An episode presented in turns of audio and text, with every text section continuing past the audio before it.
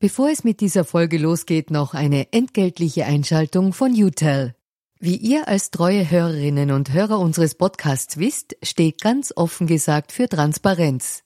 Transparenz, Fairness und Ehrlichkeit sind auch für unseren Werbepartner UTEL sehr wichtig. UTEL bietet Cloud-Telefonie und Rufnummern für Unternehmen und lebt das Wort Fairness wirklich. UTEL will nämlich ihre Kundinnen und Kunden durch Service binden und nicht durch Verträge, also sozusagen der Good Guy unter den Kommunikationsdienstleistern. Weitere Infos findet ihr im Internet. Ihr müsst bei der Suche nur den Namen richtig schreiben. Y, zweimal U, hartes T, dann E und L. UTEL eben. Und warum zwei U im Namen? Ganz offen gesagt, das wissen wir auch nicht. Das fragt am besten ein Teammitglied, weil UTEL beantwortet jede Kundenanfrage. Versprochen. Und jetzt zurück zu ganz offen gesagt. Ich kenne Benko nicht persönlich. Ich kenne mit Leuten, die seine Handynummer im Handy gespeichert haben und die erzählen mir, dass er im, im Kleinen quasi in der, im Auseinandertreffen von kleinen Gruppen im Einzelgespräch sehr überzeugend, sehr einnehmend sein soll. Ich kann es nicht wirklich hören sagen. Ja? Äh, dass in großen Gründen eh gar nicht so gut funktioniert, aber vor allem im Kleinen. Aber das passt ja, weil diese großen Investoren und wenn man sich anschaut, und da kann man vielleicht auch noch drüber reden, ich glaube, Benko hat zwei Innovationen in seinem, in seinem, in seiner Gruppe gehabt. Das eine war im Bereich der Immobilienentwicklung. Das hat man vor allem am Goldenen Quartier in Wien gesehen. Aber das andere, würde ich sagen, die Innovation, wie bekomme ich Geld im großen Stil, ja, private Investoren in meine Unternehmen rein, ohne dafür an eine Börse gehen zu müssen. Und das geht eben nur, indem ich Menschen, die viel Geld haben ja, oder auch viel Geld verwalten, im Einzelgespräch davon überzeuge. Dafür muss ich gut sein in diesen Investorengesprächen. Und das dürfte offensichtlich wirklich beherrscht haben wie kaum ein anderer.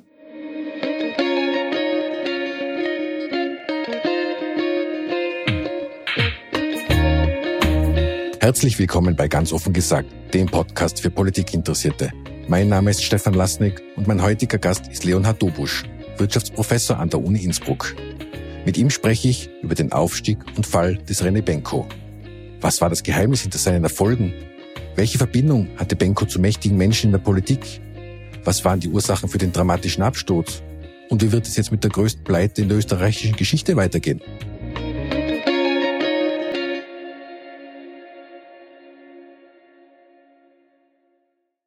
Lieber Leonhard, herzlichen Dank, dass du die Zeit für dieses Gespräch nimmst. Ein Grundmotiv bei unserem politischen Podcast ist ja Transparency is the new objectivity. Und in diesem Sinne beginnen wir unseren Podcast immer mit der inzwischen traditionellen Transparenzpassage, also woher wir uns kennen und ob du aktuell für Parteien oder deren Vorfeldorganisationen tätig bist. Ähm, meiner Erinnerung nach haben wir uns bereits vor längerer Zeit auf den sozialen Medien und Anführungszeichen kennengelernt. Also irgendwie, du warst mal Begriff und ich glaube auch umgekehrt.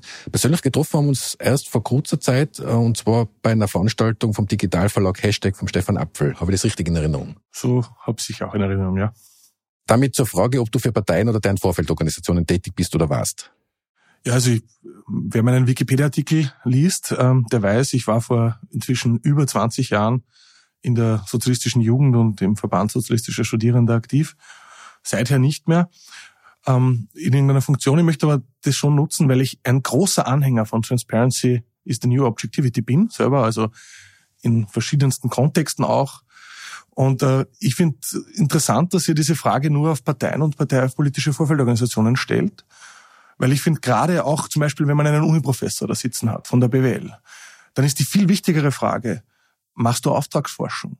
Äh, machst du Forschung, machst du Beratung? Konsultest du Unternehmen? Also wenn wir heute dann über Immobilien reden, ist die Frage, hast du äh, quasi berat, berätst du Immobilienunternehmen? Äh, hast du ein Stake in diesem Business? Ja? Also ich, für mich, ich möchte da wirklich ein konkretes Beispiel bringen. Neulich war auf eins, wieder, auf eins mal wieder der Handelsexperte von der Uni Linz äh, und der hat nur eine 50% Professor an der Uni Linz und die andere 50% seiner Zeit widmet er seinem Unternehmen, mit dem er Studien für die großen Handelskonzerne äh, quasi erstellt. Und wenn so einer dann im Interview sagt, wir haben in Österreich kein Problem mit Konzentration im Handel, obwohl wir nur drei große Ketten haben, die sich die Preise wechselseitig ausmachen, äh, ja, kann man diese Meinung, glaube ich, anders einordnen. Also und ob der bei der JVB, bei den Junos oder bei der SJ war, irrelevant. Ja, also das meine ich, deshalb sage ich, ich kann nichts offenlegen. Ich habe keinerlei Immobiliengeschäfte, keine Beteiligungen an Unternehmen. Ich konsulte eigentlich auch gerade nicht für irgendwelche Unternehmen äh, und habe diesbezüglich, glaube ich, keinen Konflikt of Interest. Danke für diese Transparenz und danke für die Anregung. Du hast recht, ähm, unser Podcast war ja früher extrem Politik-Politik bezogen. Damit war diese Frage immer sehr entscheidend, gerade wenn man Beraterinnen da sitzen hat, Influencerinnen, wie es jetzt heißt, äh, oder früher hat es Lobbyisten. Ähm, und Du hast aber recht, im Wirtschaftsbereich müssten wir eigentlich eine andere Frage stellen und ich werde es als Anregung nehmen und da künftig bei Wirtschaftspodcasts äh, diese Frage stellen, nämlich äh, um, um unseren Hörerinnen und Hörern es leichter zu machen, Aussagen einzuordnen. Es geht ja gar nicht mhm. darum, ob, dann, ob das eine Aussage wahrer oder falscher macht, sondern eigentlich nur um den Kontext herzustellen. Mhm. Du hast eh schon gesagt, du bist Professor für BWL äh, mit Schwerpunkt Organisation am Institut für Organisation und Lernen an der Uni Innsbruck, übrigens auch meine Alma Mater, und bist auch im Medienbereich tätig. Äh, unter anderem hast du 2019 mit der Barbara Blaha gemeinsam das Momentum-Institut gegründet und du bist auch Mitglied im ZDF-Verwaltungsrat. Das ist der Stiftungsrat des ZDF, wenn man so will, oder? Es ist nicht ganz gleich. Also man muss sagen, diese Aufsichtsgremien beim ORF und in den deutschen Medien, öffentlich-rechtlichen Medien sind unterschiedlich zugeschnitten. Ich würde sagen, sie sind viel klarer in Deutschland. Da gibt es quasi einen großen äh, Rundfunkrat, im ZDF heißt das Fernsehrat, der repräsentativ sein soll und ähm, der aber auch den Intendanten, die Intendantin wählt, also wirklich echte Macht hat. Und der wählt auch acht von zwölf Mitgliedern im Verwaltungsrat. Und ich war sechs Jahre zuerst in diesem Fernsehrat, in diesem großen Gremium, dort zuständig für den Bereich Internet. Das steht wirklich im ZDF-Staatsvertrag. Für den Bereich Internet entsendet das Land einen Berliner Vertreter. Und ich wurde aber von vier gemeinnützigen Vereinen, unter anderem dem Chaos Computer Club, dorthin entsandt und dann nach sechs Jahren von eben diesem Fernsehrat als eines von acht vom Fernsehrat gewählten Mitgliedern mit drei Mehrheit in den Verwaltungsrat gewählt. Das ist eher so ein Aufsichtsrat. Also im Unternehmen könnte man sagen, Hauptversammlung ist der Fernsehrat, Aufsichtsrat ist der Verwaltungsrat. Da geht es dann wirklich vor allem um Finanzen und um Personal. Wir reden heute aber nicht über Medienpolitik, worüber wir aber vielleicht einmal in einer anderen Folge reden könnten. Ähm, wir haben uns dazu schon nämlich schon äh, ohne Mikrofon einmal ausgetauscht. Das war relativ spannend. Heute geht es nämlich um den René Benko und um seine Geschichte. Und du bist in diesem Bereich ein gefragter Experte, deswegen habe ich dich auch gebeten, ob du ins Studio kommen kannst zu uns und danke, dass du das auch gemacht hast. Ähm, du bist nämlich auch viel jetzt in, in anderen Medien zu Gast, immer wenn es um diese Benko-Affäre oder Benko-Geschichte geht. Warum eigentlich? Wie, wie bist du zu diesem Expertenwissen gekommen? Ja, das ist äh, eine interessante Geschichte. Ich, ich fange so an. Äh, die Geschichte beginnt damit, dass ein junger, charismatischer, gut aussehender Österreicher, Ausbildungsabbrecher, in Deutschland in Immobilien investiert und binnen weniger Jahre einen Immobilienbestand im Milliarden-Euro-Bereich aufbaut. Dann ändern sich allerdings kurz danach die wirtschaftlichen Rahmenbedingungen und das Ganze endet in einer der größten Immobilienpleiten seit über zehn Jahren. Der Name von diesem Mann ist Jeff Kana. Alle, die jetzt gedacht haben, das klingt aber eher so wie die Benko-Geschichte, die haben recht. Das ist sehr ähnlich. Ähm, und ähm, Jeff Kahn hat das Ganze aber vor der Finanzkrise 2008 quasi durchgezogen. Und ähm, ich habe im Anschluss daran eigentlich auch motiviert, stark davon besser zu verstehen, wie es zu dieser Finanzkrise kam. Und welche Rolle eben nicht nur, das wissen wir ja, die Verbriefung von quasi sogenannten Subprime Mortgages, also von nicht so guten Immobilien-Hypothekarkrediten, das ist sehr gut untersucht. Äh, aber dieses wie es eigentlich dazu kommt, wie diese, wie diese, diese Immobilienbestände aufgebaut werden, die dann eigentlich von den Banken verbrieft und verkauft werden. Ähm, das habe ich da wissenschaftlich untersucht und habe da wirklich stundenlange Interviews geführt mit beteiligten Personen, die nach der Pleite bereit waren zu sprechen. Und habe dann zwei Publikationen dazu auch äh, in wissenschaftlichen Zeitschriften. Eine 2012 in der Kölner Zeitschrift für Soziologie und Sozialpsychologie und dann ein eines meiner besten Papers, wenn es nach Publikationsqualität geht, 2017 in Accounting Organization Society, über finanzialisierte Geschäftsmodelle in der Immobilienbranche. Also sozusagen, das war lange bevor ich Benko eigentlich im Blick hatte. Und dann 2020 erschien ein Artikel von bei Blomberg, die eben ähm, einen Anleiheprospekt, einen der wenigen äh, Transparenzdokumente von Signa, die öffentlich zugänglich gemacht werden mussten, in, analysiert haben. Und äh, über diesen Bloomberg-Artikel bin ich auf Benko da eigentlich so richtig aufmerksam geworden und dachte mir, okay, diese Geschichte kenne ich. Hast du Déjà-vu gehabt? Ja, ich habe mir gedacht, okay, dann schaue ich mir das mal genau an und habe eigentlich auch gemeinsam mit Kontakten von dem damaligen Fall mir die Benko 2019, also die, eigentlich die, die Signa Prime Bilanz aus 2019 wirklich im Detail angeschaut, also wirklich detaillierte Bilanzanalyse gemacht und bin halt zu dem Schluss gekommen, ähm, das ist sehr, sehr, sehr riskant, was da passiert und dass wenn die Rahmenbedingungen sich ein bisschen ändern, dann kann das schon sehr äh, gefährlich werden. Und ich glaube, das was dann wirklich das Interessante, warum ich da dann immer mehr in diesen Fall eigentlich reingezogen wurde. Ich habe das dann einmal auf Twitter aufgeschrieben und auch in einem Artikel für Moment.at 2020 im Oktober. Und das Spannende war aber danach, und seither hat das nie wieder aufgehört, haben Journalistinnen und Journalisten begonnen, mich zu kontaktieren. Und das Punkt war einfach, dass ich quasi mich getraut habe, unter meinem Klarnamen etwas zu diesem Fall zu sagen. Die haben, also wirklich, vor allem aus Deutschland, von wirklich seriösen, großen Zeitungen, also Zeitschriften, Kapital, Wirtschaftswoche äh, und so weiter, ja, die haben bei mir angerufen und haben gesagt so, ja, also sie hätten gerne O-Töne auch und so, weil sie haben endlich quasi da jemanden, der bereit ist, on the record zu gehen. Und ähm, mit, mit seinem Klarnamen.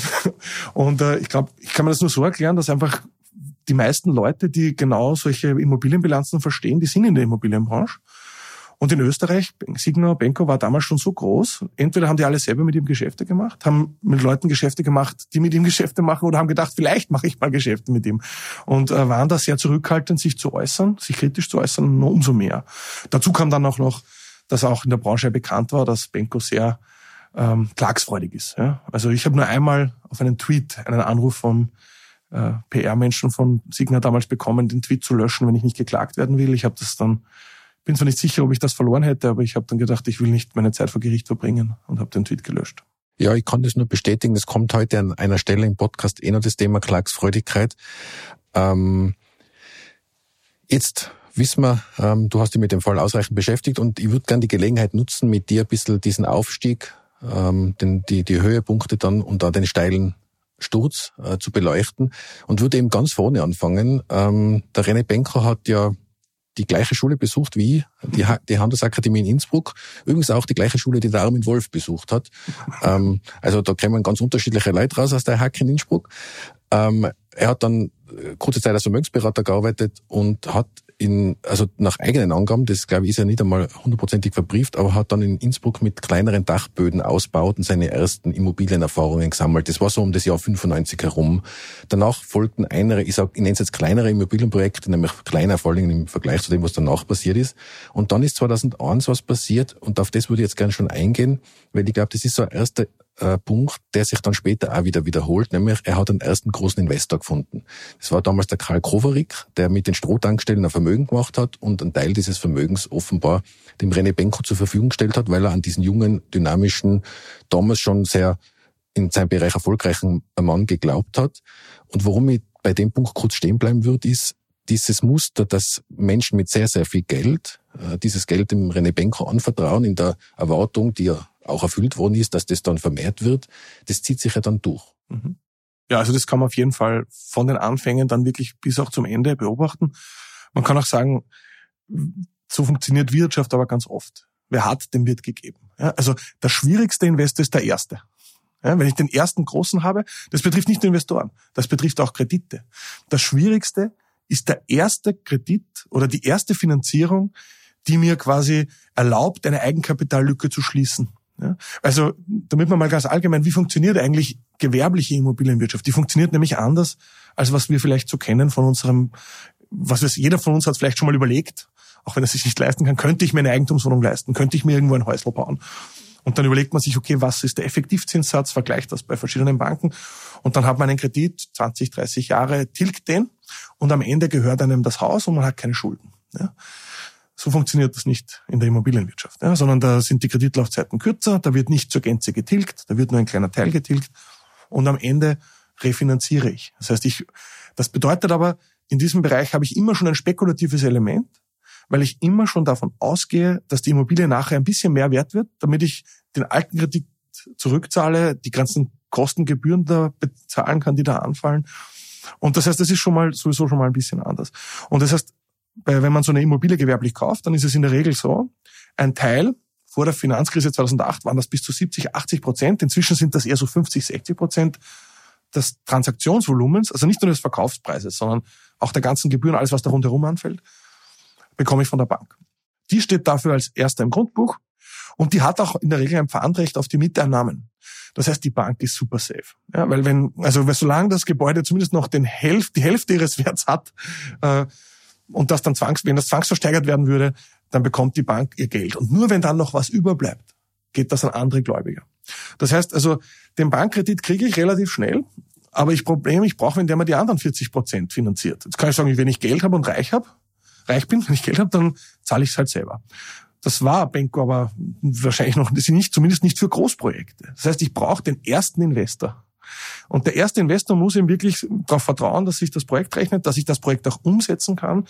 Das ist gerade bei Projekten, wo die Gebäude noch im Bau sind. Und das war zum Beispiel bei, ich würde sagen, dem absoluten Durchbruchsprojekt von Benko war das Kaufhaus Tirol. Und schon damals waren auch politische quasi Kontakte und Beziehungen relevant. Also auch das zieht sich wirklich vom ersten Durchbruchsprojekt bis dann zum, zum, zum Ende durch. Da hat er halt wirklich ein, in, in einem alten ich, ich sage immer Hauptplatz dazu als Nicht-Innsbrucker. Die Innsbrucker sagen, das ist nicht der Hauptplatz. Na, das würde ich auch abstreiten, ja, genau. aber es ist ein sehr wichtiger Platz ein in Innsbruck, mitten, in, mitten in der Marie-Dresen-Straße, ja. Ganz genau. Also ich, ich bin also, ja gebürtigter Innsbrucker, also genau, nein, da kann ich mitreden. Ich bin der Linzer und es erinnert mich so dermaßen an den Hauptplatz in Linz. Für mich ist das der Innsbrucker Hauptplatz. Ich weiß, er ist es eigentlich nicht. Und das ist eigentlich auch so lauter alte Gebäude und dort ist dieses Kaufhaus Tirol eigentlich dagegen angebaut. Das ist ein. Lass uns ja? noch kurz bitte bei den Investoren bleiben, ja. weil zum Kaufhaus Tirol kommen wir dann eh. Mhm. Ähm, weil das ist schon, wir haben es jetzt gesagt, das zieht sich ja wie ein roter Faden dann weiterhin durch. Was glaubst du, hat die äh, Faszination des René Benko für die Investoren ausgemacht? War das nur das Geld? War das auch diese Dynamik, die dieser Mann gehabt hat oder hat? Ich glaube, das muss man wirklich sagen, wenn der erste Investor dabei ist und sein Geld zurückbekommen hat, dann sehen das die anderen Investoren. Und dann ist gar nicht mehr so, so wichtig. Also ich kenne Benko nicht persönlich. Ich kenne mit Leuten, die seine Handynummer im Handy gespeichert haben und die erzählen mir, dass er im, im Kleinen, äh, quasi in der, im Auseinandertreffen von kleinen Gruppen, im Einzelgespräch sehr überzeugend, sehr einnehmend sein soll. Ich kann es nicht wirklich hören sagen. Ja? Äh, dass in großen Gründen eh gar nicht so gut funktioniert, aber vor allem im Kleinen. Aber das passt ja, weil diese großen Investoren und wenn man sich anschaut, und da können wir vielleicht auch noch drüber reden, ich glaube, Benko hat zwei Innovationen in seinem in, seinem, in seiner Gruppe gehabt. Das eine war im Bereich der Immobilienentwicklung. Das hat man vor allem am Goldenen Quartier in Wien gesehen. Aber das andere, würde ich sagen, war die Innovation. Wie bekomme ich Geld im großen Stil, ja, private Investoren in meine Unternehmen rein, ohne dafür an eine Börse gehen zu müssen. Und das geht eben nur, indem ich Menschen, die viel Geld haben, ja, oder auch viel Geld verwalten, im Einzelgespräch davon überzeuge. Dafür muss ich gut sein in diesen Investorengesprächen. Und das dürfte offensichtlich wirklich beherrscht haben wie kaum ein anderer. Und, aber was ich trotzdem sagen muss, ist, das alleine wird nicht reichen. Es braucht diesen ersten Investor, der reingeht, der das Risiko genommen hat, der das, dessen Risiko sich ausgezahlt hat. Dann tue ich mir beim zweiten, dritten, vierten, fünften Investor schon viel leichter. Und wenn ich dann zehn Investoren habe, dann ist das dann ist es viel leichter, als den ersten zu bekommen. In der Startup-Szene würde man dazu sagen, man braucht einen Track Record, weil das habe ich auch schon gehört, wo ich auf der Suche nach Investoren für unser Medienunternehmen war.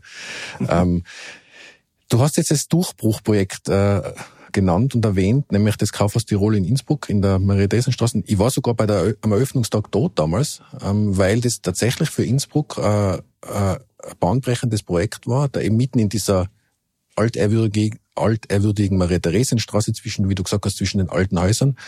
Ähm, ich finde, und warum ich das jetzt nochmal erwähne, ist, es ist damals nämlich schon ein Aspekt aufgetaucht, jetzt abgesehen davon, dass das denke jetzt, sage jetzt als, als Bürger von Innsbruck oder Ex-Bürger, jetzt bin ich ja Wiener, äh, die, die, das Durchbruchsprojekt war es auch deswegen, weil es wirklich ein erfolgreiches Projekt war, weil es wirklich ein schönes, wirklich wunderschönes Kaufhaus ist. Also wenn man die Möglichkeit hat, das zu besuchen, würde ich jedem und jeder empfehlen. Ähm, bin selber oft auch dort. Ähm, was damals war ein Aspekt dieses Investment-Thema, das du jetzt gerade genannt hast, und ich glaube, ein zweiter Aspekt, der damals auch schon in Ansätzen vorhanden war und der jetzt, das ist jetzt nur eine Vermutung von mir, damals natürlich auch entdeckt worden ist, dass das wichtig ist, sind dann diese Kontakte zur Politik. Weil da, da damals ein gewisser Alfred Gusenbauer ja bereits schon dazu beigetragen hat in der Innsbrucker Stadtpolitik, wobei mich das immer wieder wundert, wie ein SPÖ-Bundeskanzler der Innsbrucker Stadtpolitik mitredet, aber offenbar war, hat er das gemacht und hat dort schon ein bisschen mit angeschoben, um das Projekt zu ermöglichen. Also da muss ich jetzt wirklich auch wieder sagen, ich habe das auch mir angelesen. Also ich weiß das nicht aus erster Hand. Also ich, aber auch hier gibt es im Wikipedia-Artikel zu Kauf aus Tirol ein paar Links und Quellen. Wenn ich es aber richtig in Erinnerung habe, ich habe es jetzt nicht nochmal neu nachgelesen, dann hat das zum Beispiel schon zu tun gehabt auch mit Denkmalschutzrechtlich, äh, Denkmalschutzfragen. Und Denkmalschutz ist ja Bundesangelegenheit. Das ist eine Bundesbehörde. Also das heißt, das, man muss insofern sagen, der Kanzler ist jetzt nicht völlig irrelevant, wenn es um Denkmalschutz geht. Ja. Äh, das heißt, insofern ist da, das, das ist ja die, das ist ja oft so bei Stadtentwicklungsfragen, dass die lokalen Behörden, der Bürgermeister will was haben und der Bundesdenkmalamt, die Bundesdenkmalschutzbehörden sagen, geht aber nicht. Und das ist oftmals recht kontroversiell. Ich würde sagen, der Denkmalschutz hat sich da auch ein bisschen verändert in den letzten 20 Jahren ja, und war, glaube ich, damals zu der Zeit noch noch vielleicht sogar kritischer, noch, noch restriktiver. Ja? Und insofern kann, kann ich es mir schon vorstellen, aber ich, wie gesagt, ich, äh, dass da äh, das wäre eine mögliche Erklärung. Ein Kanzler da eine Rolle gespielt hat. Aber faktisch war damals klar, bei solchen großen Projekten, überhaupt wenn es in, in, in zentralen äh, Lagen in Städten ist, geht's nicht, geht's nicht ohne Politik und, in, und je besser, je höher die politischen Kontakte sind, desto besser. Und ich, erwähne das deswegen, weil ich glaube, das war vielleicht bei den vorigen Projekten, vielleicht hat man da mal mit einem Gemeinderat oder so gesprochen, aber das Kaufhaus Tirol war einer der Dinge, wo, wo der René Benko meiner Vermutung nach festgestellt hat, okay, ich brauche gute politische Kontakte und die, die müssen möglichst hoch angesiedelt sein, weil zeitgleich, ungefähr zeitgleich in der Phase ist dann auch der Unternehmensbeirat gegründet worden, zu dem kommen wir dann noch, der hat, der spielt auch nochmal eine Rolle in dem Ganzen. Aber wenn wir jetzt kurz bei dem Muster bleiben, also gute Kontakte zur Politik, das zieht sich ja auch durch bis zum Schluss. Und zwar, was mich daran fasziniert ist, das war nicht einseitig irgendwie, dass man sich auf eine Partei konzentriert hat und gesagt hat, ich stelle mich jetzt gut mit der beispielsweise ÖVP, wie es vielleicht, wenn man Wirtschaft, äh, wirtschaftsneu denkt, denk, also logisch wäre, weil er hat zu allen politischen Parteien, zu Protagonistinnen und Protagonisten dort gute Kontakte gehabt. Also Alfred Gusenbauer habe ich schon genannt, Sebastian Kruz ist auch äh, bekannt der ähm, Haselsteiner war sein, äh, einer seiner Hauptinvestoren, dazu kommen wir auch noch später. Ähm, jetzt äh, Strache äh, kann jetzt nicht kann jetzt nicht beweisen, er hat sich einfach im Ibiza-Video erwähnt. Ähm, die Susanne Ries war im Beirat, äh, ehemalige FPÖ-Vizekanzlerin. Äh, In Deutschland hat er gute Kontakte gehabt zum Joschka Fischer, zum jetzigen ähm, Bundeskanzler Scholz und auch, äh, habe ich gesehen, jetzt auch Veranstaltungen zu Markus Söder. Und was ich damit nur sagen will, ist, das ist sehr breit gestreut. Also da ist jetzt keine Farbe nicht dabei. Mhm. Ja, aber das macht, ergibt natürlich auch Sinn, wenn ich eben so breit aufgestellt bin. Ich meine, er hat Immobilienprojekte in ganz Deutschland und da ist halt dem einen in Hamburg, im Elbtower ist das halt klassisch ähm, SPD dominiert und in München klassisch alles CSU. Man kann sagen, München hat man einen SPD-Bürgermeister, aber alles, was dann auf äh, das Land einzahlt, ist dann wieder CSU. Also das kennt man aber jetzt nicht nur bei Benko. Also ich muss sagen, dass sich große Unternehmen, Konzerne versuchen, gegen alle politischen Lager abzusichern und überall Kontakte reinhaben zu wollen. Das geht so weit, äh, dass Leute, dass diese Unternehmen dann zum Beispiel unterschiedliche PR-Agenturen beauftragen, weil sie wissen, manche PR-Agenturen, die haben quasi die alten JVBler und manche PR-Agenturen haben die alten SJler und je nachdem, wo ich halt mal wen brauche, aktiviere ich die andere PR-Agentur. Also das finde ich ist kann man jetzt gut, also ich finde das sehr fragwürdig, aber das ist, würde ich sagen, ganz übliche eigentlich Unternehmens, unternehmerische Praxis, weil eben Regulierung, weil aber auch, und das vielleicht im Immobilienbereich nochmal besonders relevant ist, weil es gibt in Immobilienprojekten ja unterschiedliche Risiken. Ja. Das eine Risiko, das Benko jetzt am Schluss auch stark getroffen hat, das Zinsrisiko. Ja. Was ist, wenn die Zinsen sich verändern? Ja. Das zweite Risiko ist, sind eben gerade bei den Entwicklungsprojekten, Bauprojekten, ist, dass es einfach Verzögerungen im Bau gibt ja, dass irgendwas nicht funktioniert. Aber ein Risiko, das gerade bei Projektentwicklungsphasen ganz großes Bewilligungsrisiko. Ich muss ja oftmals ein Projekt schon entwickeln und eigentlich vorstellen, um dann versuchen, eine Widmung zu bekommen. Ja, und, das, die, und die Widmung bekomme ich aber nur, wenn das Projekt überzeugend ist. Das heißt, ich muss eigentlich Geld in die Hand nehmen, um ein Projekt zu entwickeln und dann erst hoffen, dass die Bewilligung klappt. Das ist ein Bewilligungsrisiko. Und das ist wiederum umso besser zu managen, je besser die politischen Kontakte sind in alle Richtungen. Da hilft mir nichts, äh, wenn ich in unterschiedlichen Städten bin, dass ich nur zu einer Partei einen guten Draht habe. Ich habe das jetzt auch gar nicht negativ gemeint, sondern äh, es, also diese Nähe zur Politik und was das alles für, für äh, Nebengeräusche erzeugt, die kann man tatsächlich hinterfragen, dass es äh, ich habe fast eine Bewunderung dafür, dass man es geschafft hat, sich da nicht von irgendeiner Partei vereinnahmen zu lassen oder sich auf eine Partei zu konzentrieren. Also das, das ist schon, das ist schon eine Leistung, dass man da dass man das schafft, sich so ein Netzwerk äh, zu bauen, das wirklich in allen Richtungen kommunikationsfähig ist. Das ist durchaus, das finde ich durchaus eine, eine beachtliche Leistung und das ist in seinem Fall besonders auffällig, weil ich eben nochmal in der Vorbereitung nachgedacht habe, gibt es quasi irgendeine Partei oder irgendeine politische Richtung, die überhaupt nicht ein Thema, die jetzt, also in Österreich zumindest, da kann ich es nachvollziehen. Die Grünen, glaube ich, sind jetzt nicht so groß vorkommen, oder? Ja. Also sind wir noch nicht runtergekommen. Ich stimmt, naja, es, es hat einen Connex gegeben äh, in dem in dem Verfahren um den Christoph Kroher. Ähm, da da, da, war's, da war da war okay. mal ein grüner Connex da, wobei der ist ja freigesprochen worden, das muss an der Stelle auch noch einmal betont. Aber das war der einzige Punkt, wo es einen Connex gegeben hätte. Ähm, wobei, wie gesagt, äh, das Verfahren ist, hat ja mit einem Freispruch geendet, aber das war der einzige Connex, den ich herstellen hätte können unter, unter Joschka Fischer. Also da okay. würde, ich würde ich sagen, der ist auch eindeutig äh, den Grünen zuordnbar. Ähm, zumindest war es einmal. Ähm, ja, äh, wie gesagt, ich habe den Punkt deswegen erwähnt, weil diese das ist auch in vielen Dokumentationen, übrigens auch in, einer sehr guten ARD-Dokumentation, wo du auch vorkommst. Äh, die werde, die werde ich in den Shownotes natürlich verlinken. Schaut euch die an. Da wird vor allen Dingen das, das Beziehungsgeflecht zur Politik in Deutschland sehr gut beleuchtet, finde ich. Ich habe das jetzt an der Stelle erwähnt, weil ich glaube, das hat so in dieser Kauf aus Tirol-Phase angefangen, dass klar war, das brauche ich mhm. und das muss ich haben. Und das ist meiner Meinung nach dann auch bis zur Perfektion ähm, weiter betrieben worden bis zum Schluss. Ähm, jetzt hast du gesagt, das war das, äh, das Durchbruchsprojekt. Ähm, und das nächste Projekt, ich glaube in diesem Sog, auch mit diesem Rück, äh, mit diesem, mit diesem wirklich erfolgreichen Projekt im Rücken hat man dann Wien erobert. Und da äh, das Goldene Quartier vor allen Dingen. Und das ist ja auch ein besonderes Projekt eigentlich. Ja, ich glaube, da an dem Goldenen Quartier kann man wirklich sehen, was eigentlich so die, die Idee. Und wenn man sagt, erfolgreiche Unternehmen, das sage ich jetzt, da spricht jetzt der Betriebswirt aus mir, die zeichnet schon oft auch aus, dass sie einfach eine innovative Idee haben. Das kann ein Produkt sein, das kann aber auch ein Marktzugang sein. Und äh, ich finde im Fall von, von Benko war die Idee, vor allem wirklich im Development, also im Immobilienentwicklungsbereich, dass man in guten Lagen Objekte identifiziert, die quasi nicht das Maximum aus der Lage rausholen. Ja? Und um quasi diese Lage besser auszunutzen und von, also quasi pro Quadratmeter mehr zu verdienen, ähm, muss man die umbauen ja, und muss man die anders nutzen. Und äh, im Goldenen Quartier ist das wirklich auf die Spitze getrieben worden. Man hat eben gesagt, nein, wir machen da eben wirklich eine Mischnutzung ja, von Handel in den unteren zwei, drei Stockwerken, äh, also Einzelhandel. Dann hat man hochwertigste äh, Büroräumlichkeiten für alle Leute, die dann ins Schwarze Kamel auf einen Café gehen wollen. Und dann hat man noch Luxuswohnungen ganz oben mit Blick über die Stadt. Ja. Und daneben war dann das, was heute Park Hyatt heißt, was eine Bank war, das bauen wir zu einem Luxushotel um. Ja. Und, alle, und das zusammen aber fassen wir zusammen. Also das finde ich schon ein, ein, nicht ohne Risiko, ja, und vor allem auch wirklich ein komplexes Projekt, sowohl nämlich bei der, beim Umbau, dann aber auch bei der Vermarktung. Also ich kann sagen, ich habe einerseits dann natürlich kann ich vielleicht mehr rausholen aus dem Quadratmeter, aber das Ganze auch zu vermarkten ist wieder komplexer. Ich kann nicht einfach nur sagen, wie bei Kaufhaus Tirol war das simpel. Ich habe ein Kaufhaus, es gibt ein Center Management, die kümmern sich um die Vermietung. Gute Lage, fertig. Das ist eigentlich von dem her viel simpler als das Goldene Quartier. Goldene Quartier war komplexer, aber wahrscheinlich deshalb auch lukrativer. Ja?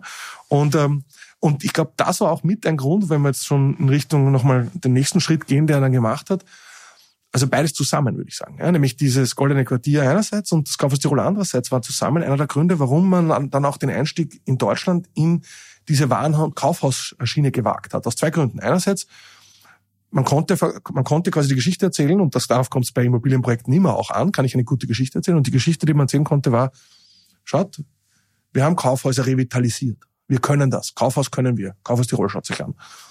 Und andererseits konnte man den Investoren, die sagen, hey, aber Warenhäuser, sind die nicht tot? Was ist mit dem Internet? Ja, das war noch lange vor Corona, ja. Denen konnte man die Geschichte erzählen, schaut, wir probieren das aus. Also ich weiß nicht, ob sie das genauso erzählt haben, aber ich, so in die Richtung würde ich erzählen. Oder so, äh, so wurde es auch beschrieben, ja. Wir, wir können das, Warenhaus, aber wo es nicht klappt, machen wir einfach eine Umnutzung. Ja, dort, wo die, das Warenhaus eingeht, ja, da schließen wir es, haben aber eine Immobilie in immer noch guter Lage und dort machen wir quasi goldenes Quartier in klein.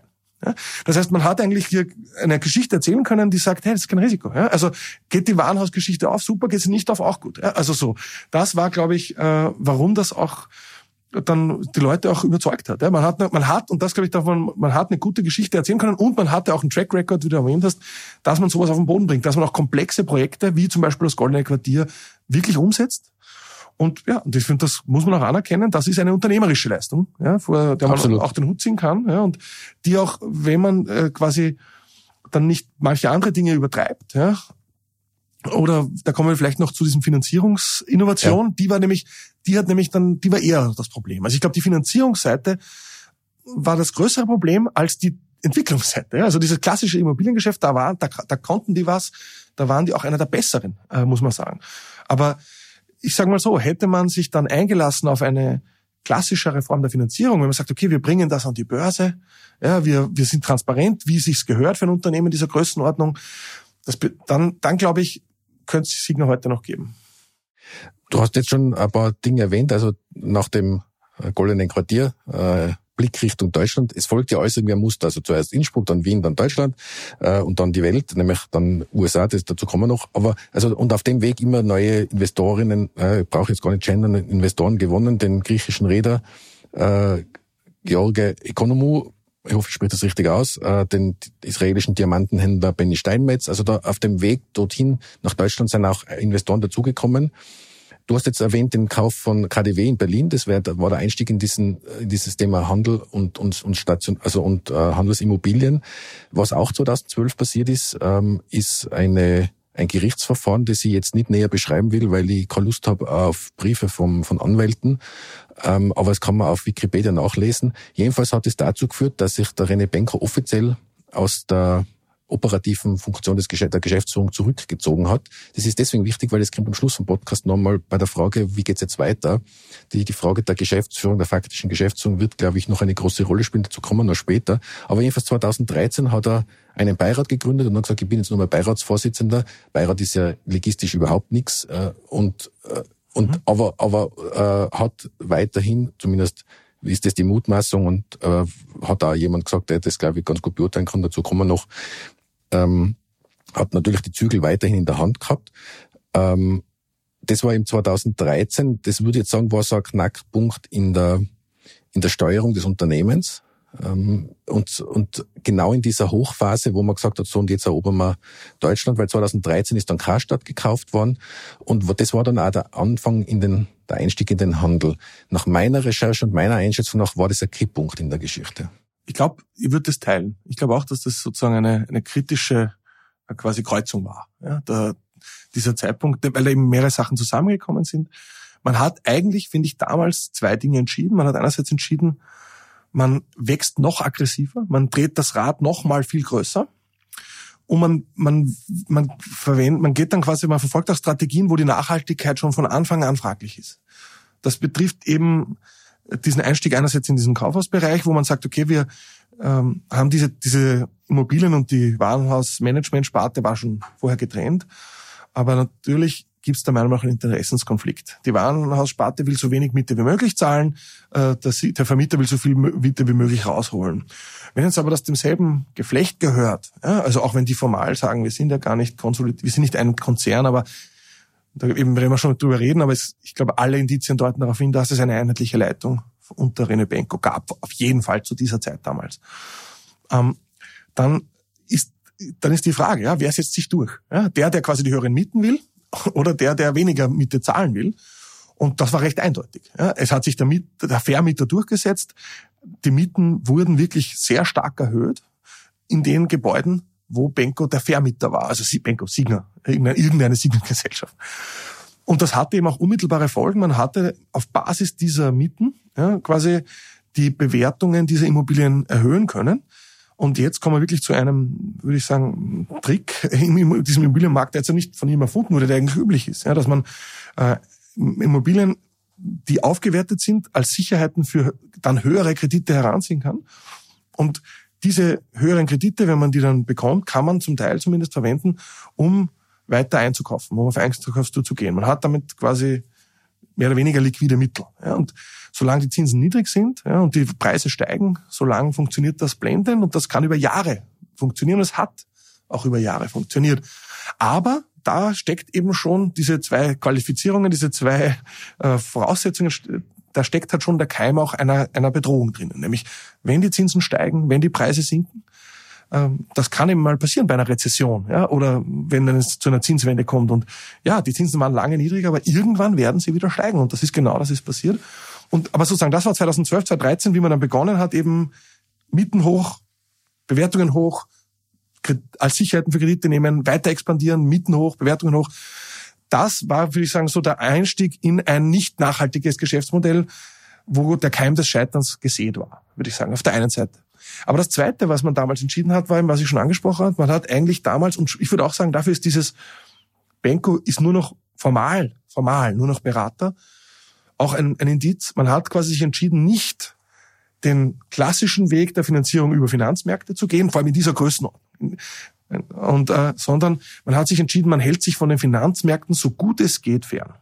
Und man, äh, man versucht gar nicht erst quasi diese Transparenzpflichten, die damit verbunden wären, zu erfüllen, sondern man macht das Ganze, man versucht sich so möglichst, äh, möglichst quasi fernzuhalten von, äh, von Aufsichtsbehörden. Man will äh, ja sich nicht in die Karten schauen lassen. Und äh, ich muss auch sagen, es wird immer wieder berichtet, naja, das sind tausend Gesellschaften und so und das ist unübersichtlich. Ich würde sagen, dass es prinzipiell einzelne Gesellschaften für einzelne Objekte und Immobilien gibt und dass in Immobilienunternehmen es um eine wirklich meistens um Gruppen geht von sehr vielen äh, Gesellschaften, das ist für sich per se noch nicht das Problem. Ja, das muss auch nicht so unübersichtlich sein. Problematisch wird's, wenn das aber nicht zusammengeführt wird in einen gemeinsamen Konzernabschluss und wenn dann zwischen diesen Gesellschaften Finanzflüsse äh, passieren, die nicht transparent sind, wenn auf unterschiedlichsten Ebenen unterschiedliche Eigentümer involviert sind, die auch wiederum dann je nachdem Interessenskonflikte haben können. Und wenn auch die, eine einheitliche Leitung vorhanden, aber geleugnet wird. Und ich glaube, da passiert eben auch damals diese Entscheidung. Man geht nicht auf die Kapitalmärkte, sondern man versucht es auch anders.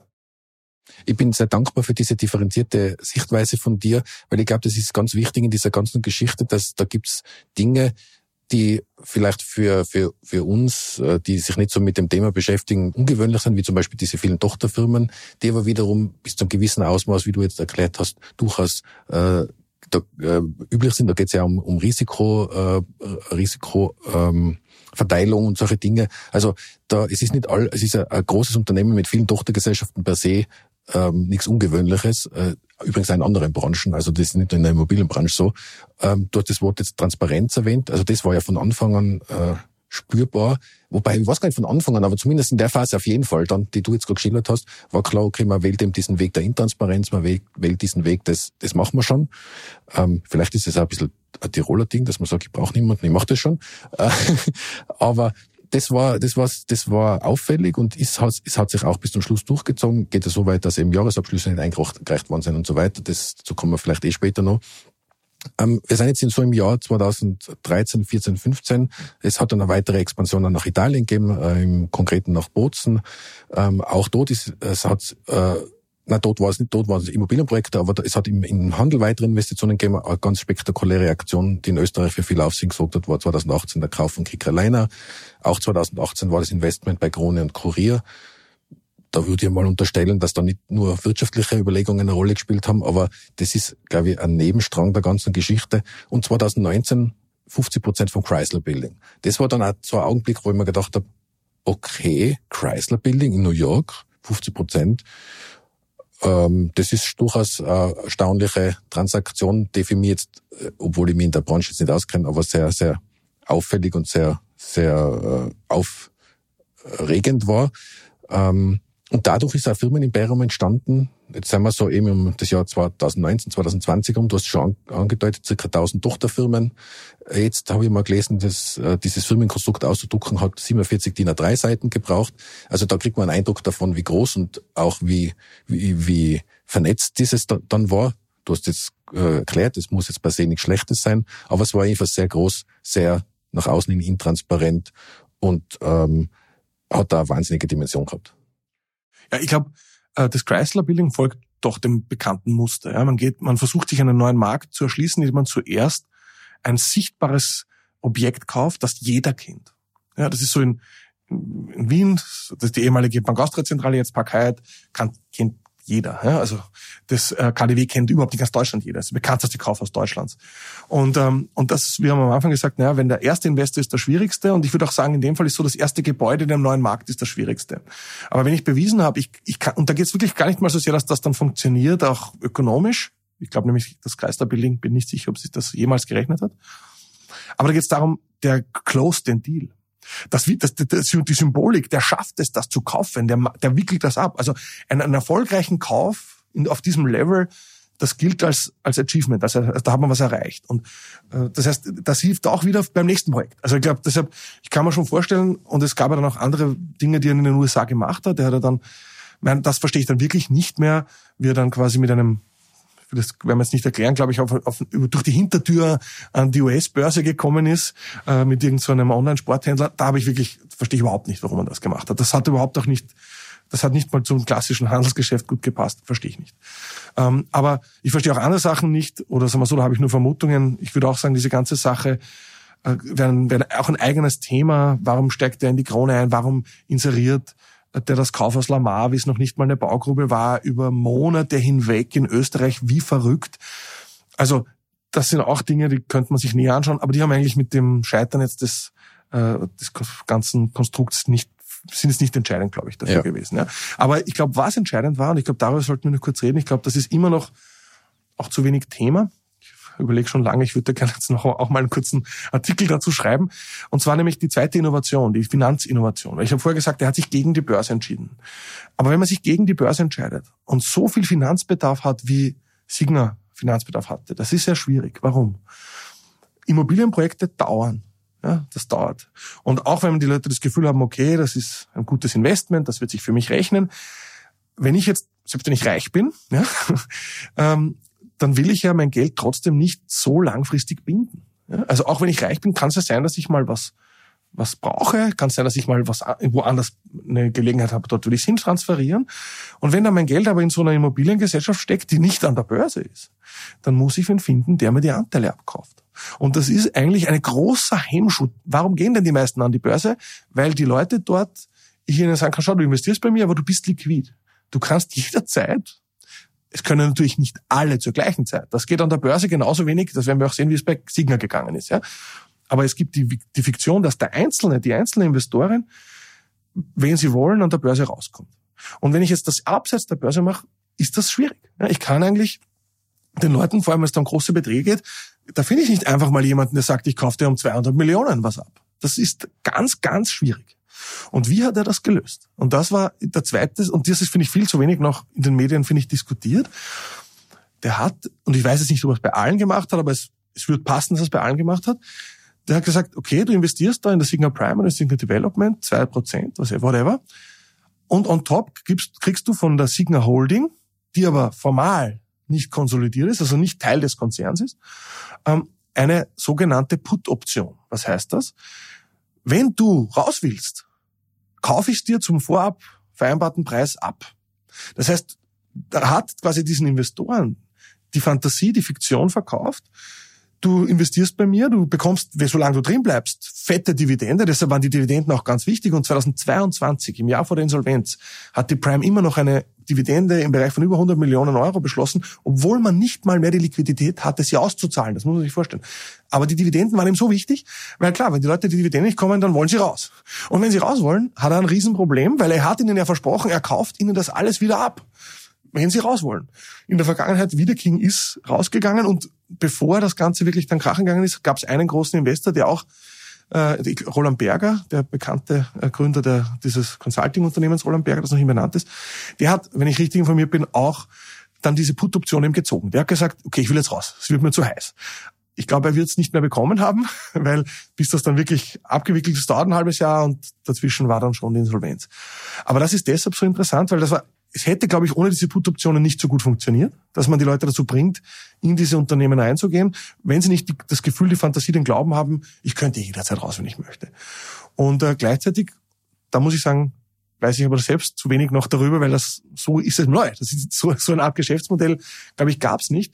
Ich, eine These von mir wäre, dass das einer der Hauptgründe war, warum man um jeden Preis eine integrierte Konzernbilanz vermeiden musste. Weil sonst, dann geht das nicht mehr. Ich kann ja nicht einem Anteilseigner eine Put-Option geben, selber als Unternehmen. Das kann nur ein anderes Unternehmen machen. Ich verspreche dir, ich kauf's dir ab. Ich kann nicht selber sagen, du investierst bei mir, ich verspreche dir, ich kauf's zurück. Das geht nicht. Oder dann muss ich das offenlegen gegenüber allen anderen. Und ähm, das heißt, das ist das wäre eine These. Und ähm, die zweite These, die ich hatte, ist, ist die, und das wird jetzt spannend im Fall im Insolvenzfall. Wo werden solche Forderungen aus einer gezogenen Put-Option wo tauchen die auf? auf welche Quote gehen die? Weil die Frage, weil normalerweise könnte man sagen, der, der Anteilseigner ist, der kommt als allerletzter dran. Erst wenn alle anderen Gläubiger bedient sind, dann und dann noch was über ist, dann geht's an die Anteilseigner. Was ist jetzt aber mit einem Anteilseigner, der die Put-Option gezogen hat? Kommt der vorher dran? Ja, war das eine Benachteiligung dann der anderen Gläubiger, wenn die nicht wussten, dass eigentlich das gar nicht so viel Equity ist, wie da, also Equity im Sinne waren, wenn gar nicht so viel reales Eigenkapital da war? Oder werden diese Put-Optionen dann einfach von den Insolvenzverwaltern nicht akzeptiert? Ja, wissen wir nicht. Ich bin wirklich total gespannt, wie das passiert. Ja. Ähm, es kann auch sein, dass Insolvenzexperten, die mehr, besser sich in den Details von solchen komplexen Insolvenzen auskennen, sagen, nein, das ist eh ganz klar. Also, aber ich, ich, ich selbst bin schon gespannt und äh, mich interessiert, wie dieses innovative Finanzierungsmodell in der Insolvenz dann wirklich äh, jetzt sich ausspielt. Was es auf jeden Fall ist, äh, sehr spannendes äh, Puzzle, sehr spannender Puzzlestein in der Frage, die, die jetzt äh, am Anfang gestellt habe, was die Investoren fasziniert hat, weil da, das ist jetzt eigentlich der Trick, die, das war einerseits die Person, wie du sagst, sehr überzeugend, sehr gewinnend. Das ist übrigens, deckt sich übrigens mit meinen Recherchen. Also da das war äh, in, in, in gerade in dem in dem Face-to-Face unfassbare Überzeugungskraft, unglaubliches Charisma und auch sehr starker Glaube an den eigenen Erfolg. Ähm, dann die Aussicht auf hohe Renditen, auf hohe, auf hohe Ausschüttungen, auf hohe Dividenden, du hast es jetzt erwähnt, plus das vermeintliche Sicherheitsgefühl, na ja, es kann eigentlich nicht viel schiefgehen, weil ich kann diese Put-Option ja ziehen. Genau. Das erklärt natürlich einiges. Das erklärt auch diesen Zustrom von Investoren ähm, und auch das, diesen zumindest äh, eine Zeit lang ausreichenden Kapitalfluss.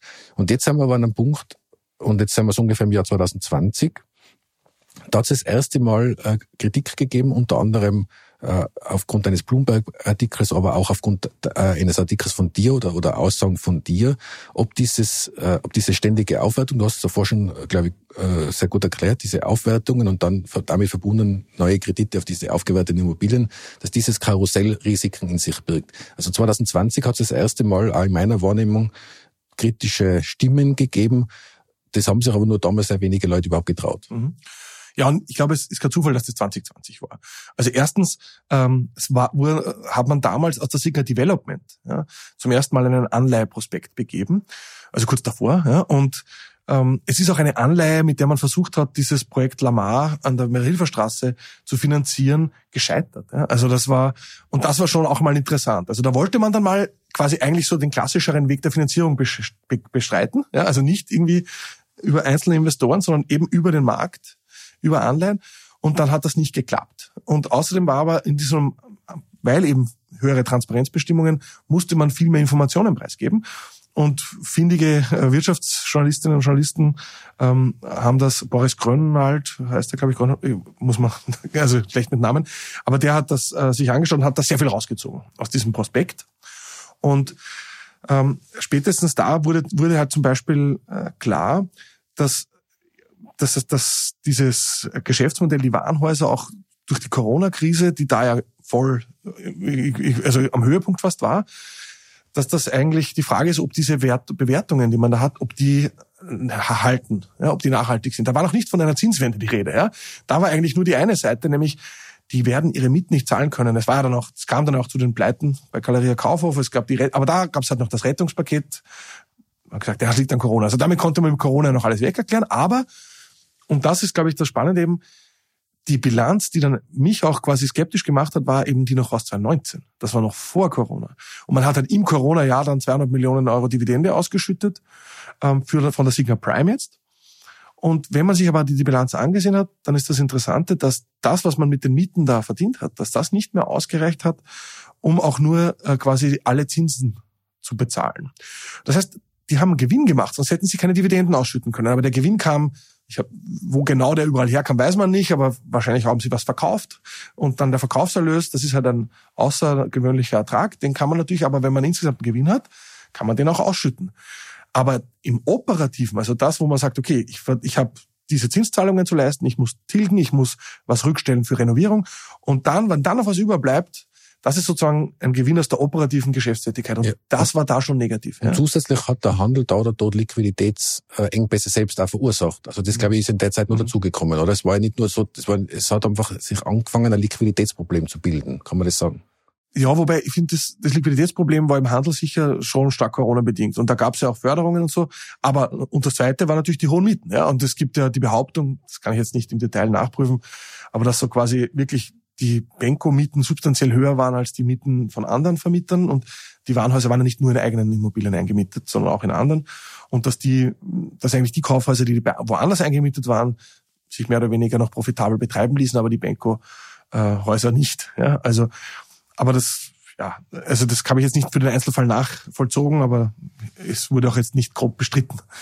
Ähm, aber ich würde sagen, dass diese Liquiditätsthematik habe ich damals, das war noch gar nicht mein Thema, sondern mein Thema war eher, das, das Geschäftsmodell, wenn, wenn ich nicht mal die Zinsen bezahlen kann, ja, dann ist das gefährlich. Ja, weil äh, das heißt, ich muss immer verkaufen, wenn ich nicht verkaufe und verkaufen in einem, mit, mit Buchgewinnen. Ich muss verkaufen äh, zu einem Preis, der höher ist als das, was ich in den Büchern habe, sonst funktioniert es nicht. Und das heißt, das heißt aber, ich setze massiv auf steigende Preise.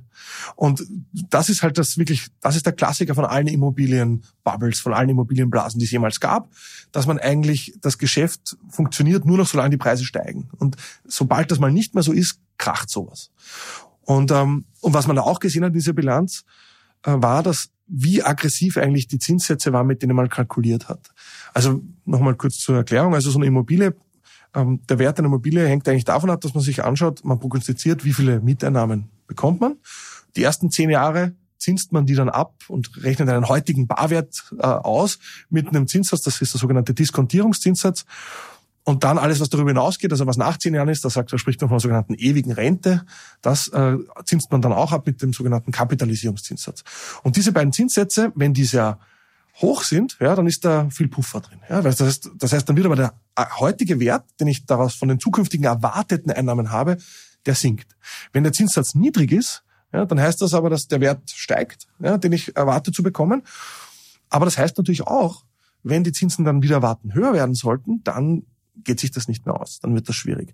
Und in der 2019er Bilanz der Signa Prime konnte man sehen, dass der Kapitalisierungszinssatz bei unter vier Prozent lag und der Diskontierungszinssatz in einem ähnlichen Bereich über unterschiedliche Investmentkategorien hin, also Mixed Use Development. Und man hat eben gesehen, da waren viele Projekte drinnen, die noch risikoreich waren, ja, wo teilweise eben noch nicht mal fertig gebaut war. So, und ich habe dann auch mit Immobilienexperten geredet. Da bekommt man auch unterschiedliche Auskünfte. Ja. Ist das ist das fair? Ja, also es gibt, ich sage zwei unterschiedliche Einschätzungen, die ich bekommen habe. Die eine war, ja, also ich kenne es aus dem Gewerbebereich, alles unter äh, fünf Prozent ist sportlich, alles unter vier ist Hochleistungssport. Ja, so. Mhm. Äh, das heißt, sehr aggressiv, sehr risikoreich. Ich habe aber auch andere Einschätzungen bekommen, die gesagt haben, na ja, man muss auch ein bisschen aufpassen, die Lage ist so gut, äh, die, die Grundstücke sind so viel wert. Ja?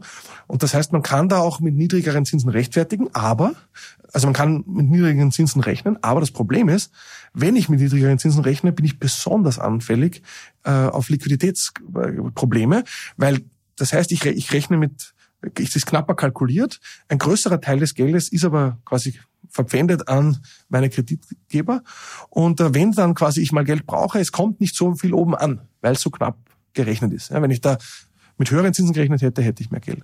Und das war damals eben schon sichtbar, dass das risikoreich ist und dass wer da jetzt reingeht mit viel Geld, der sollte sich das gut überlegen. Aber es war nicht verschleiert.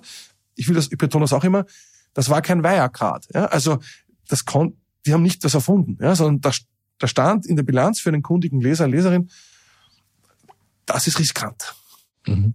Und äh, dieses Risiko hat sich dann äh, manifestiert und äh, letztlich dann, glaube ich, akkumuliert. Mhm. Du hast jetzt, glaube ich, mehrere Faktoren äh, aufgezählt. Ich würde es gerne nochmal versuchen zusammenzufassen. Also wir haben die Aufwertungen, äh, die, äh, die sehr, sehr also die, die dieses Geschäftsmodell sehr geprägt haben. Wir haben die Krise im stationären Handel, auch mit ausgelöst durch Corona. Ähm, Wobei das Internet hat es ja schon vor Corona gegeben, aber wie auch immer, ähm, es war jedenfalls, es war jedenfalls so, dass dieser stationäre Handel nur ein größeres Problem gehabt hat in der Corona-Zeit, als er ohnehin schon gehabt hat. Das Liquiditätsthema, also das hast du jetzt sehr gut geschildert, und ähm, die Zinskrise, also Krise, die, die Zinsentwicklung, ähm, die dann auch relativ überraschend, glaube ich, gekommen ist, ähm, aber die hat auch nochmal beigetragen. Und das waren jetzt alles Faktoren, die, die kumuliert ähm, Probleme bereitet haben und hat es da dann immer noch einen Auslöser gegeben, der das Ganze zum Einsturz gebracht hat? Also ich möchte zwei Dinge sagen. Also erstens muss man schon sagen, alle Immobilienunternehmen überhaupt kämpfen mit den hohen Zinsen und man muss natürlich auch sagen, die Zinssteigerung der EZB war halt sehr schnell. Also man hatte wirklich die Zinsen in einem Jahr enorm gesteigert. Ja? Und das macht Anpassungen natürlich schwierig. Aber gleichzeitig muss man sagen, prinzipiell hätten wir eigentlich in unser, in, in zum Beispiel in Bilanzierungspraktiken im nach österreichischem oder deutschem Recht eigentlich sowas vorgesehen wie das Niederstwertprinzip, Relativisationsprinzip, dass man sagt, ja, ähm, es ist eigentlich nicht so schlimm, weil ich sollte da eigentlich sehr hohe stille Reserven drinnen haben. Also Reserven, die quasi nicht in der Bilanz auftauchen, aber dass quasi die, dass die Bilanzwerte niedriger sind als die tatsächlichen Werte. Und wenn jetzt quasi diese kalkulierten Werte sinken, wenn ich, sollte das eigentlich mal noch nicht so ein großes Problem sein, weil die immer noch über den Buchwerten landen sollten. Das ist aber nicht so bei den internationalen Rechnungslegungsstandards und ähm, dort quasi werden diese Aufwertungen ausgewiesen und ähm, das heißt, mit denen hat Benko auch immer argumentiert natürlich gegenüber Investoren. Schaut, wie viel da da ist. Ja, das ist ja quasi und so. Hat damit auch Ausschüttungen gerechtfertigt. Ja, man sagt, wenn man sagt, okay, das, die sehen ja auch, okay, das ist operativ eigentlich gar kein gutes Ergebnis. Warum schüttet ihr aus? Naja, schau dir an, was da an Werten da ist äh, in der, in der sozusagen Bilanz nach internationalen Rechnungslegungsstandards. Aber was ich sagen will ist, alle Unternehmen, alle Immobilienunternehmen leiden oder kämpfen mit diesen gestiegenen Zinsen, aber nicht alle gehen, sind so schnell quasi pleite gegangen. Jetzt gibt's das Gegenargument, das äh, auch immer wieder gerade auch aus dem Signa-Umfeld quasi gebracht wird. Hätte nicht die EZB äh, im Jahr 2022, glaube ich, war es, oder was 23, ich weiß, muss man nach, nachschauen, aber hätte die Europäische Zentralbank nicht die Banken aufgefordert, ganz gezielt Signa-Kredite zu hinterfragen, ja, dann wäre es gar nicht gekracht. Dann hätte es nicht gekracht. Das ist das Gegenargument.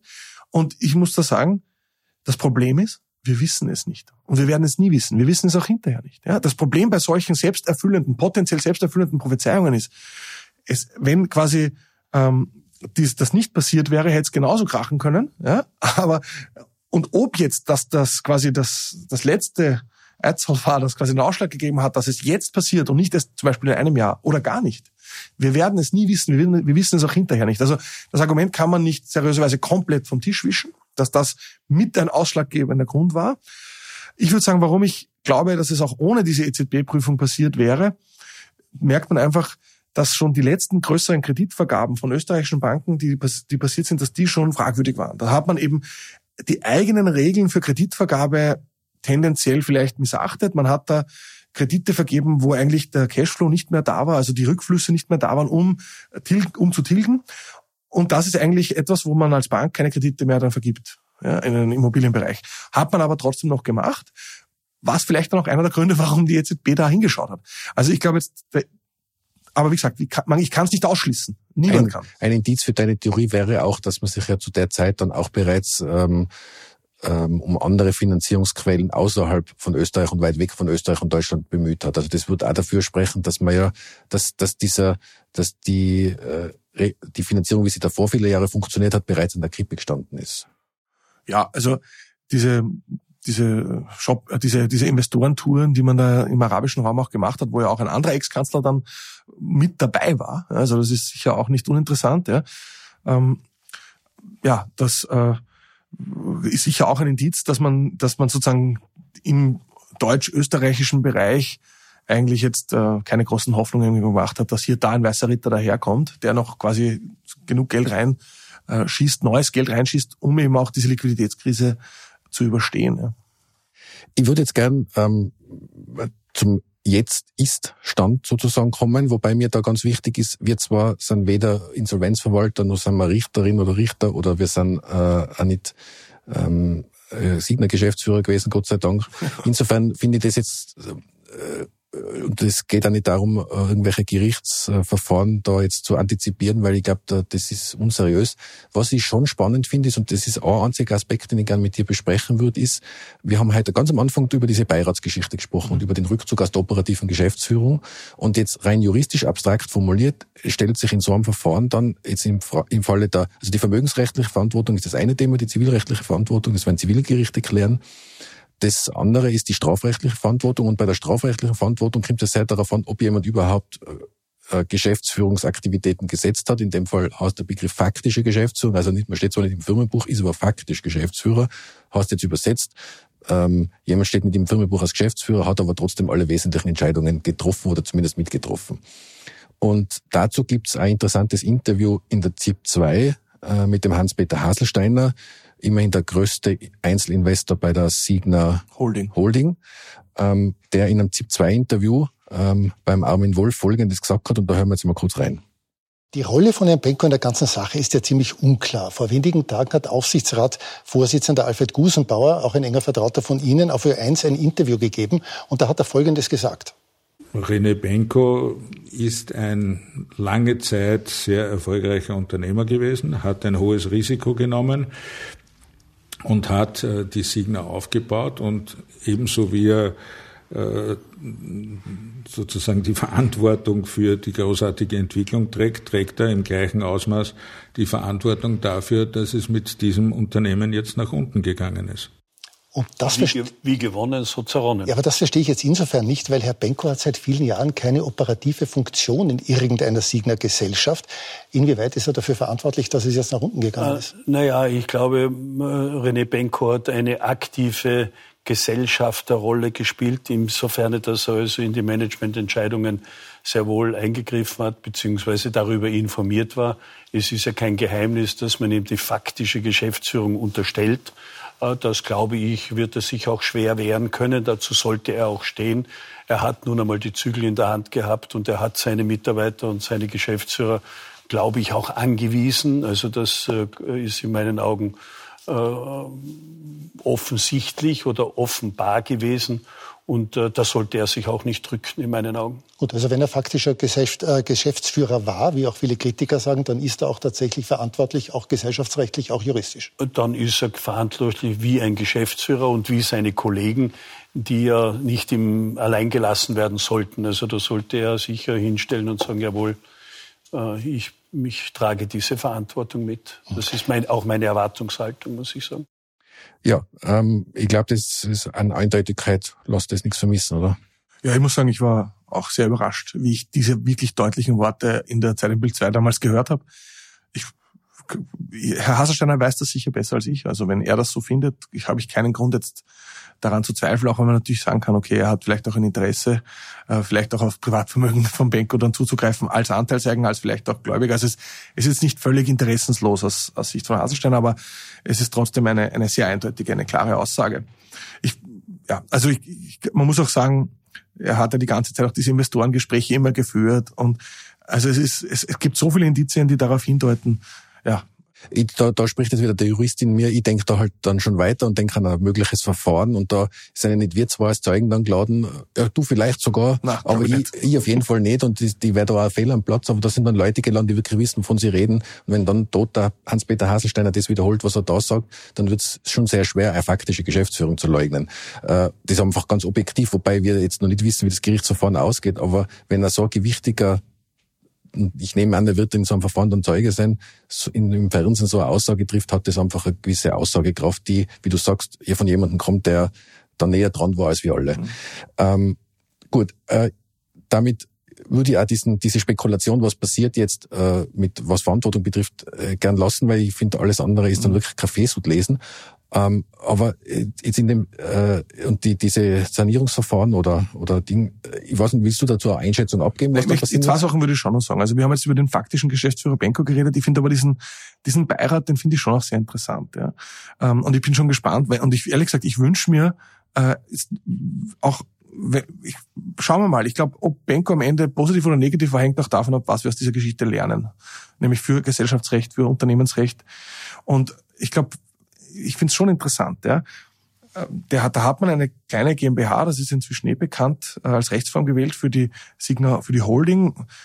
Ich glaube, da muss man auf jeden Fall was reparieren, weil ich glaube, es kann nicht sein, dass man eine Gesellschaftsrechtsform zulässt, wo fünf Milliarden Euro an Bilanzsumme ohne jede Transparenzpflicht eigentlich möglich ist. Und das bedeutet auch, man hat eben keinen Aufsichtsrat gehabt. Gleichzeitig hat man aber dann trotzdem erstens nach außen immer den Eindruck erweckt, es gibt diese, es gibt die Gruppe das gehört zusammen und der Beirat schwebt über allem. Also auch das, man wollte ja eine einheitliche Leitung, äh, quasi auch den Eindruck einer einheitlichen Leitung erwecken. Das ist ja nicht so, dass das andere gemeinerweise ihnen aufs Auge gedrückt haben. Und man hat diesen Beirat geschaffen. Und man hat sogar noch eine Pressemeldung gemacht, und vielleicht wird sie die mal einholen, äh, wo, wo man geschrieben hat, ja, der Beiratsvorsitzende, Benko tritt zurück als Beiratsvorsitzender und Ann Geiwitz wird Beiratsvorsitzender, was glaube ich dann nie passiert ist. Und das Gesellschafterkomitee, und da haben mich Journalisten angerufen, was ist denn ein Gesellschafterkomitee? Sie haben das noch nie gehört, ja? Und ich sage auch, das ist eigentlich eine Pseudo-Gesellschafterversammlung über die verschiedenen Gesellschaften hinweg. Ja, oder das kommt mir zumindest so vor. Ja. Also das, das zeigt ja alles, das ist wirklich so offensichtlich eine Umgehungskonstruktion. Und das ist rechtlich deshalb interessant, ähm, weil ähm, es gibt höchstrichterliche Entscheidungen, dass, äh, und das kommt eigentlich vor allem aus dem Bereich der Mitbestimmung. Ja, weil es Unternehmen gibt, die sagen, wir wollen keine Arbeitnehmervertreter und Arbeitnehmerinnenvertreter im Aufsichtsrat. Also nennen wir es nicht Aufsichtsrat, sondern Kuratorium. Ja, der macht alles, aber halt ohne diese lästigen Arbeitge Arbeitnehmervertreter. Und ähm, und da gibt's höchstrichterliche Entscheidungen, die sagen, wenn im Gesellschaftsvertrag einem, einem Kuratorium, Beirat, wie auch immer das heißt, Aufgaben zugewiesen werden, die jener eines Aufsichtsrats entsprechen, dann gilt im GmbH-Recht auch die Mitbestimmungspflicht. Also dann kann ich nicht sagen, und dann hat er dieselben Verpflichtungen und dieselben Sorgfaltspflichten und dann hat quasi, dann ist das Recht anwendbar. Jetzt waren die aber natürlich, ja, da habe ich auch versucht, das rauszufinden. Ich habe inzwischen, ist mir zugespielt worden, ein Geschäftsordnungsentwurf von diesem Beirat, nicht unterschrieben, aber klingt sehr plausibel, sehr schlank gehalten, sehr kurz. Ja? Und ähm, aber im Gesellschaftsvertrag der Holding steht natürlich nichts von der Beirat. Da so klug war man, weil das Urteil kannte man ja. Also man hat gewusst, okay, wir schreiben da nichts rein, ja, weil dann ist es gefährlich. Dann wird dann wird es vielleicht doch wie ein Aufsichtsrat gezählt. Aber man hat eine Geschäftsordnung gemacht, wo so Dinge drinstehen, wie die Leute haben Anrecht auf eine Vergütung und die haben diese und jene Aufgaben und so weiter. Also ich, äh, ich wäre ich wär total froh, wenn man das ausjudiziert, um klarzustellen, es geht auch hier nicht nur um faktische Geschäftsführung, sondern es geht auch um faktische Beaufsichtigung. Und wenn ein Beirat Aufsichtsratsfunktionen übernimmt, auch wenn es nicht im Gesellschaftsvertrag ist. Aber wenn er es faktisch tut, dann sollte man hier auch die Sorgfaltsmaßstäbe und die Verantwortlichkeiten eines Aufsichtsrats in Anwendung bringen. Das fände ich eigentlich zum Beispiel, also ich fände es richtig, aber das ist eine Rechtsfrage ja, und das muss man mal ausjudizieren. Und das könnte doch ein super Fall dafür sein. Und das Zweite, was ich noch sagen möchte, jetzt nicht, ich möchte nicht prognostizieren, was da rauskommt, aber was ich schon sagen möchte, ist, diese Intransparenzstrategie, die man ab 2012 wirklich forciert hat, die man sich auch aus steuerlichen Gründen gewählt hat. Da gibt es ganz viele Gründe, warum man das dann gemacht hat.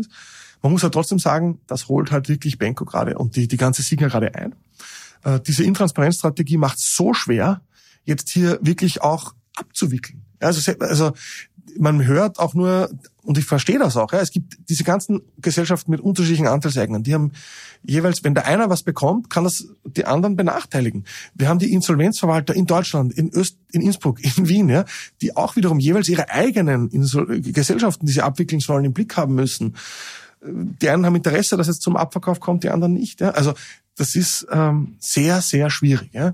Und das heißt, ich glaube, da holen jetzt in, im Bereich der Abwicklung die Transparenzsünden der Vergangenheit holen jetzt da schon die Signer ein. Und glaube ich, das ist einer der Gründe, warum es für die Anteils, für die Gläubiger auch wirklich sehr teuer werden. Und das, die machen ein erfolgreiches Sanierungsverfahren unwahrscheinlicher, oder? Ja, ich glaube, es ist einfach wirklich schwierig, ja, dass man, dass man das jetzt löst. Man hat so viele Kooperationsdilemmata, ja. Und man muss auch sagen, wir haben ja schon gesagt, diese einzelnen Teilgesellschaften haben ja eigentlich teilweise einen Sinn. Es macht zum Beispiel Sinn, ein Immobilienprojekt, vor allem ein größeres, in einer eigenen Gesellschaft zu betreiben. Deshalb gab es ja auch für das Kaufhaus Lamar äh, in Wien an der Maria-Hilfer-Straße eine eigene Gesellschaft. Die, und das, warum? Weil natürlich im Immobilienbereich kann ein Projekt mal scheitern. Wie gesagt, es gibt Bewilligungsrisiko, es gibt Baurisiken und so weiter. Und man macht das in einer eigenen Gesellschaft, weil wenn ein Projekt scheitert, sollen nicht andere Projekte, die super funktionieren, damit äh, runtergehen, den Bach runtergehen.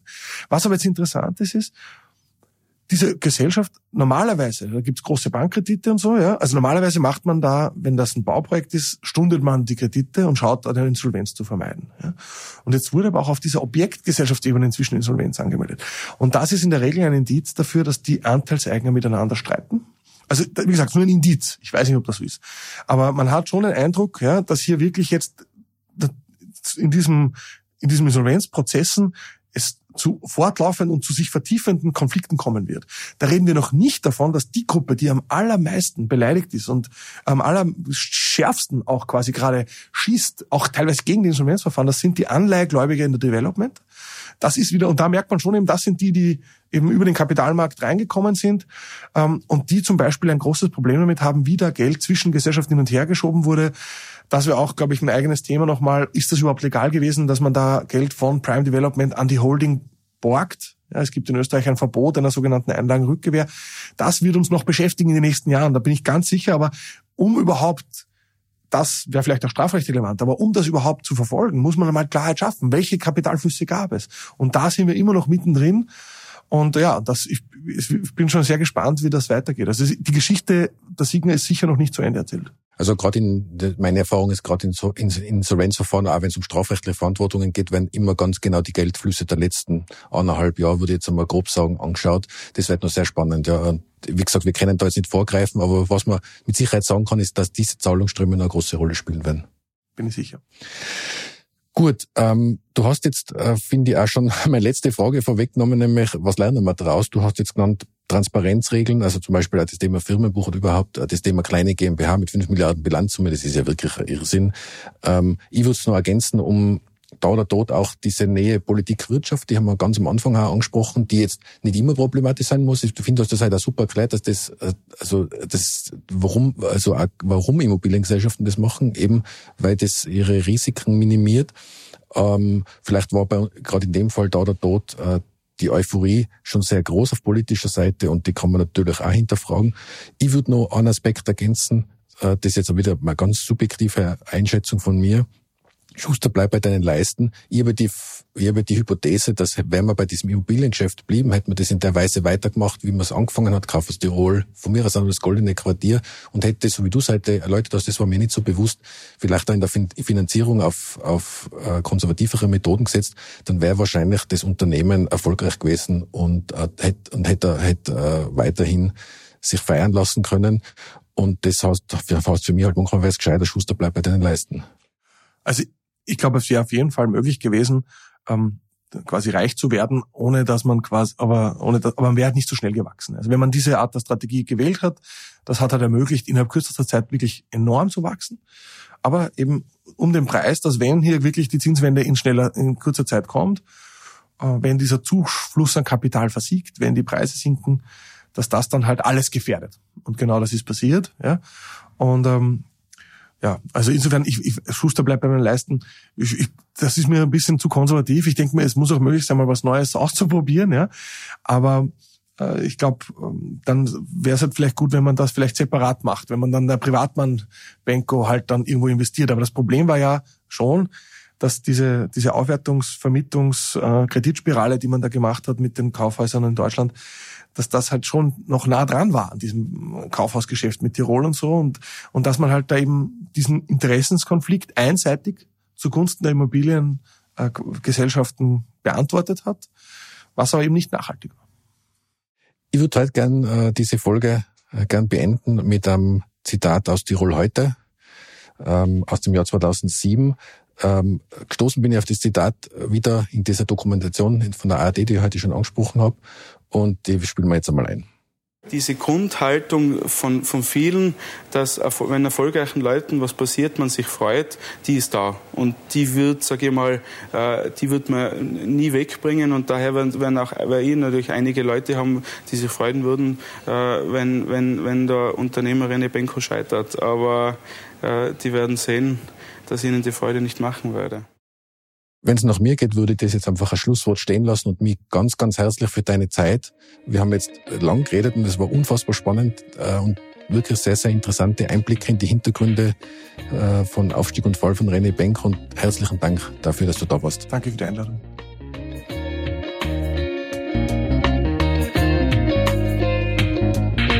Das war die heutige Folge von Ganz offen gesagt. Wir freuen uns, wenn ihr unseren Podcast abonniert und weiterempfehlt uns auf Twitter, Facebook, Instagram oder Spotify Feedback gibt und uns in euren Podcast-Apps mit 5 Sternen bewertet.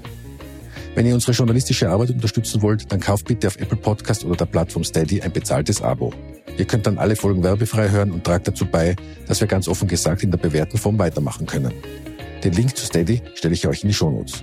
Zum Abschluss möchte ich euch wie immer noch einen anderen Podcast empfehlen. Diesmal ist dies eine Podcast-Serie, nämlich der WZ der Wiener Zeitung. Unser Unternehmen Missing Link, zu dem auch ganz offen gesagt gehört, durfte für die WZ eine fünfteilige Serie zum Lawinenunglück von Kaltür produzieren. Diese Katastrophe, die sich im Tiroler Oberland ereignete und insgesamt 31 Menschen das Leben kostete, jährt sich heuer zum 25. Mal. Galtür war deswegen so besonders belastend für alle, weil extrem tragische Schicksale dabei herausgekommen sind, sagt zum Beispiel die Psychologin Barbara Juren in diesem Podcast. Petra Dempf und Bernd Vasari, die beiden WZ-Hosts, haben die Menschen in Galtür gefragt, wie sie damals das Unglück erlebt haben und wie sie heute damit umgehen. Auch Anton Matle kommt zu Wort. Er war damals der Bürgermeister von Galtür. Seit 2022 ist er Tiroler Landeshauptmann. Euch danke fürs Zuhören bei ganz offen gesagt. Bis zum nächsten Mal. Für euch.